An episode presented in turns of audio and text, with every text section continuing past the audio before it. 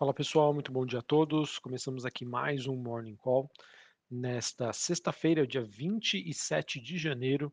Eu sou Felipe Vilegas, estrategista de ações da Genial Investimentos.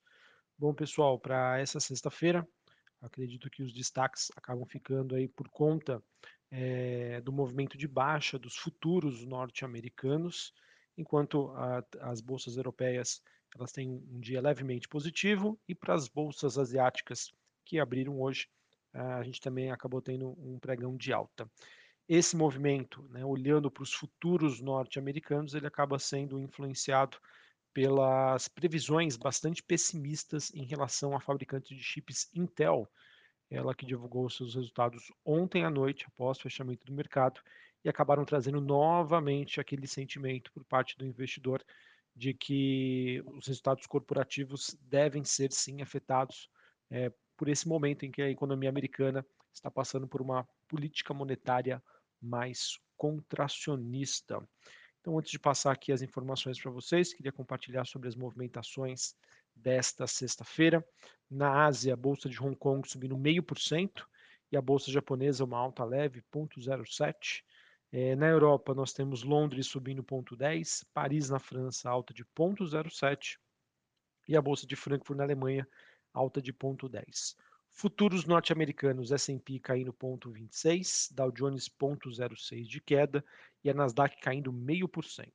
O VIX, que é aquele índice do medo, numa região bastante comportada, 18,89 pontos, alta de 0,85. O dólar index DXY praticamente no 0 a 0, uma queda bem leve, 101,81 pontos. Taxa de juros de 10 anos nos Estados Unidos subindo 1,5 a 3,54. Bitcoin caindo 0,18, 23.900 dólares. E quando a gente olha para a movimentação das commodities, a gente acaba tendo aí um dia bem mais positivo.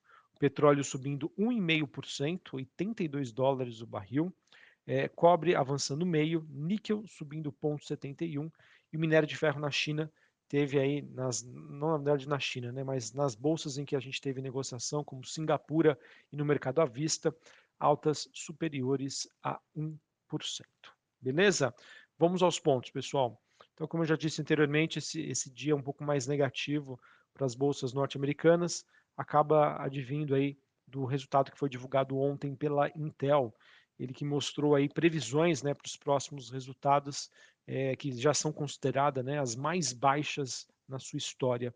E isso obviamente acabou diminuindo aí parte do otimismo que o investidor estava tendo com os dados econômicos mais recentes é, envolvendo aí os Estados Unidos e obviamente né, com apostas mais otimistas envolvendo o crescimento, a reabertura da China.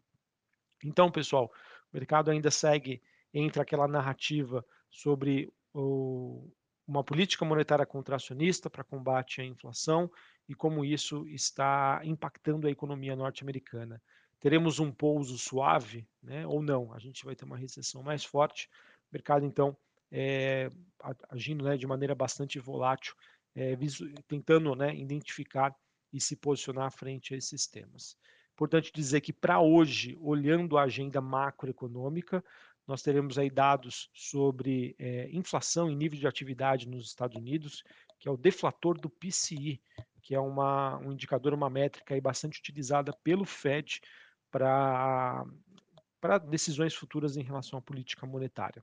Além disso, né, a gente vai ter dados de, de expectativas né, e de confiança por parte da Universidade de Michigan, esses números né, saem hoje a partir das 10h30 da manhã e ao meio-dia. Uh, além né, de gastos como renda, eh, gastos pessoais e vendas de casas pendentes. Ou seja, pessoal, assim como ontem, em que a gente teve dados sobre atividade nos Estados Unidos, indústria, setor imobiliário, mercado de trabalho, hoje também a gente tem uma série né, de dados importantes que vão ajudar aí a guiar o investidor sobre a trajetória da economia norte-americana. Beleza?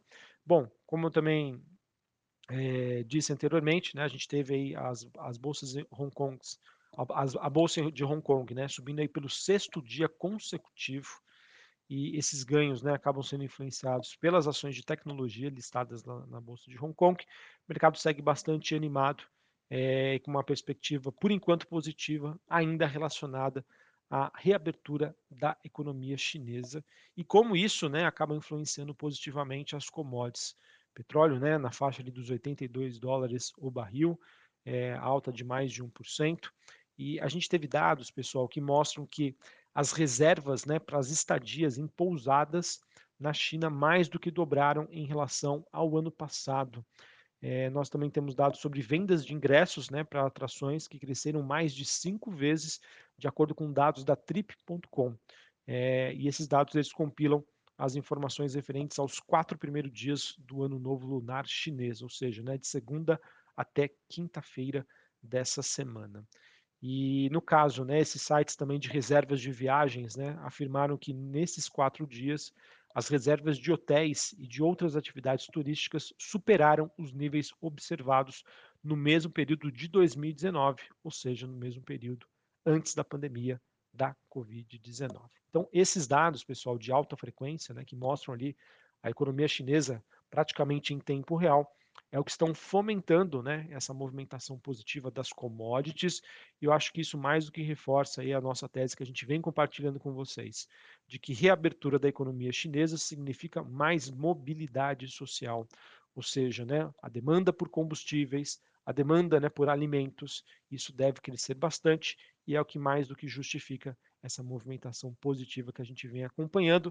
E reforço com vocês, pessoal, apesar de todas as commodities estarem subindo, né, praticamente, minha atenção em relação a minério de ferro, a cobre, porque são commodities mais relacionadas à atividade imobiliária e a gente entende que o setor por lá ainda continua bastante alavancado e apresentando aí sinais de instabilidade. Então, todo cuidado é pouco, acho que é sempre importante é, na hora de tomar as decisões para aquele investidor que, por exemplo, decidiu por entrar agora, né, ou vai entrar nos próximos dias, tome cuidado com essas posições relacionadas a metais industriais.